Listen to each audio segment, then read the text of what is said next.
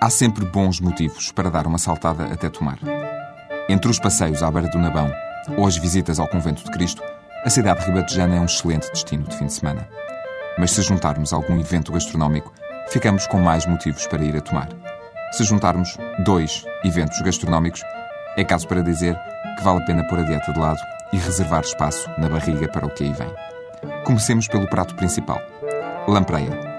Nem toda a gente gosta, é verdade, mas ninguém duvida que é um pitel. E que atrai todos os anos milhares de apreciadores. Vêm para a Mostra da Lampreia. Há 10 anos que se realiza em Tomar e dizem que está cada vez melhor. Não sabemos se é da Lampreia ou dos restaurantes aderentes à iniciativa.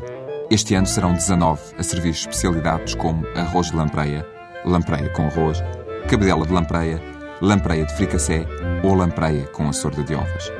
Claro que não se pode esquecer a famosa lampreia de ovos, mas aí, aí já entramos no campo das sobremesas. O que nos leva ao segundo evento gastronómico que está a decorrer em Tomar por estes dias. A Mostra da Lampreia acaba já no domingo, mas a Mostra de Tomar e dos Conventos, dedicada à doçaria regional, começou no fim de semana passado e só acaba no fim do mês. Se durante este período alguém o abordar na rua e disser beija-me depressa ou dou-te uma castanha, não se admire. E tanto pode dar o beijo como receber a castanha. Na verdade, beija-me depressa é o nome de um doce típico da região. É feito com açúcar, água, gemas de ovo, farinha e manteiga. Uma bomba calórica, está visto. Mas não pense muito nisso.